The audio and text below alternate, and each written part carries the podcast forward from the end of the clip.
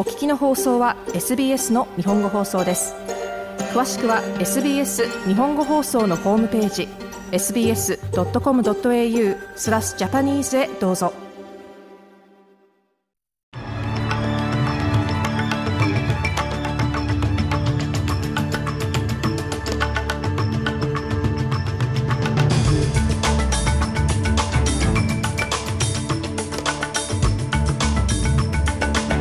8日水曜日午後のニュースをシドニーから大場恵美がお届けします。トルコで発生した地震の死者は隣国シリアと合わせると8000人に迫っています。チャルマーズ増相は利上げが景気後退につながらないとしています。そしてスポーツ NFL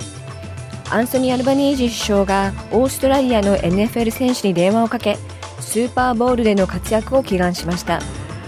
この時間の主なニュースです。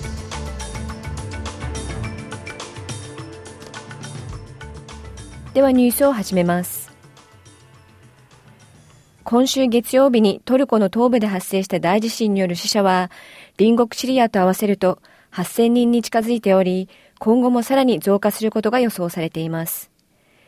トルコで発生した地震の中では1999年以来最大規模となった今回の地震。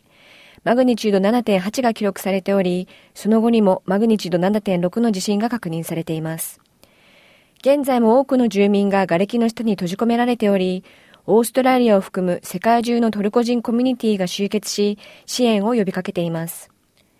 ロンドンのトルコ国民議会議員、セラ・ガリギル氏は国際社会に対し、次のように支援を訴えました。私ができる最善のことは仲間を助けるためにその助けを求める声を繰り返すことです。これは一晩で終わることではありません。ですから世界中の人々、すべての人々に助けを求めています。すべての死体が建物から救出されてもそれは終わりを意味しません。これは長期にわたります。住居、そして食料も必要です。セラ・ガリギル氏でした。一方、シリアの国連大使は国際社会に対し、シリアを忘れたり見過ごしたりしないよう訴えました。バッサム・サバ大使は、地震被害者のための国際的な支援は、ダマスカスとの連携のもと行われ、トルコとの国境を越えてではなく、シリアの国内から届けられる必要があると述べています。サバ大使はダマスカスがトルコからの人道的援助に長い間反対してきた理由を次のように説明します。バブアルハワ国境越えは政府によって管理されているのではなく、ジャバドアル・ヌスラによって管理されているのです。ですからあなた方は私たちのコントロールの及ばないものについて私に尋ねているのです。それは国際法です。国連憲章です。主権独立、領土保全の維持に熱心なすべての国の立場です。原則なのです。バッサム・サバ大使でした。一方、国連のスポークスパーソン、ステファニー・ジャリック氏によると、トルコからシリア北西部への援助の流れは現在、地震の被害により一時的に停止しています。混沌とした状況です。人々は回復も必要です。私たちはできるだけ早く動きます。シリア当局も可能な限り迅速に動いていることは承知の上です。すべての側に善意があります。しかしすでに存在していた人道的危機に加え、第三次を扱っているのです。これは政治を脇に置く機会なのです。ステファニー・ジャリック氏はこのように述べました。次のニュースです。過去6ヶ月間に COVID-19 のブースター接種をしていない、あるいはコロナウイルスの感染が確認されていないオーストラリアの成人は2月20日からブースターの追加接種を受けることができます。マーク・バットラー連邦保健相は65歳以上の人や医学的合併症を持つ若者、障害者、複雑な健康上のニーズを持つ人にはブースター接種が推奨されると述べています。今後数週間でオミクロン対応のファイザーワクチン1000万本がオーストラリアに到着し、3月上旬には医療関係者に提供される予定です。これは2021年後半以来、COVID ワクチンの最大の供給デリバリーとなります。マーク・バットラ連邦保健相でした。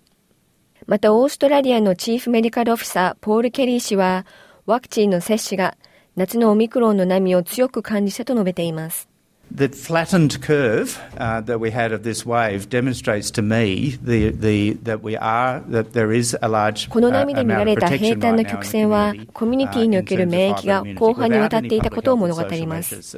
公衆衛生や社会的な対策がない中、波は私たちが考えていたよりも低く、そしてゆっくりとしたものでした。死者が出たことは、それは常に悲劇です。ポール・ケリー氏でした。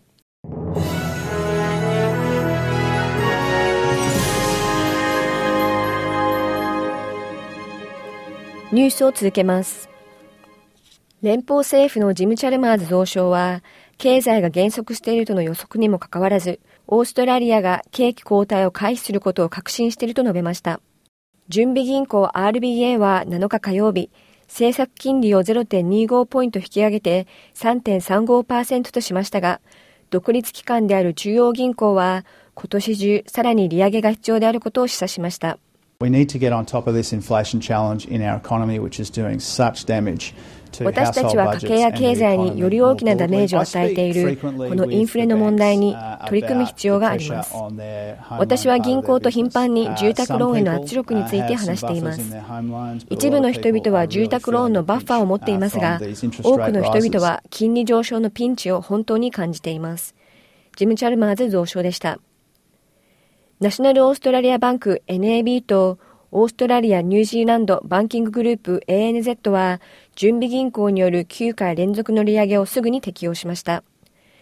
野党のスーザン・レイ副党首は連邦政府の経済の対応と家計への直接的な影響を次のように批判しています。Tens of thousands of dollars in additional payments. これは予算として計上していなかった何万ドルもの支払いを意味します。労働党は金がなくなれば、あなた方のところにやってくるということを我々は知っています。労働党は金利に圧力をかける労使関係法を国会で強行したことも知っています。スーザン・レイ副党首でした。次のニュースです。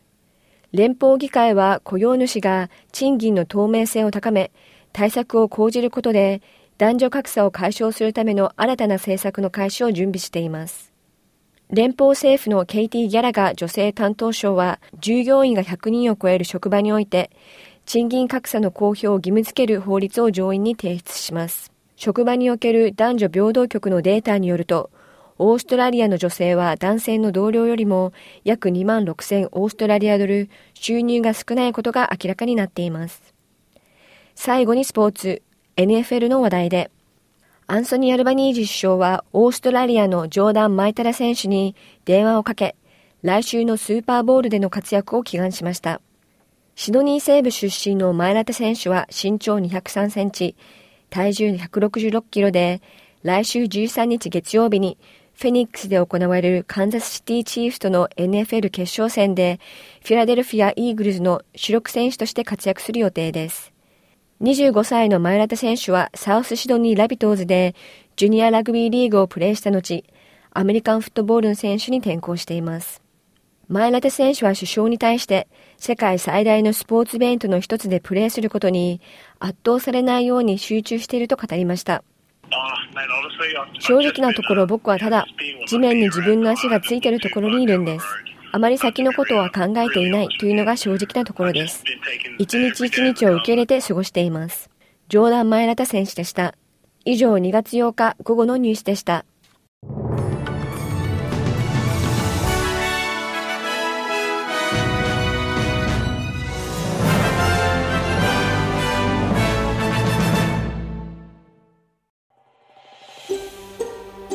SBS 日本語放送の Facebook ページで会話に加わってください。l i いいねを押してご意見ご感想をお寄せください。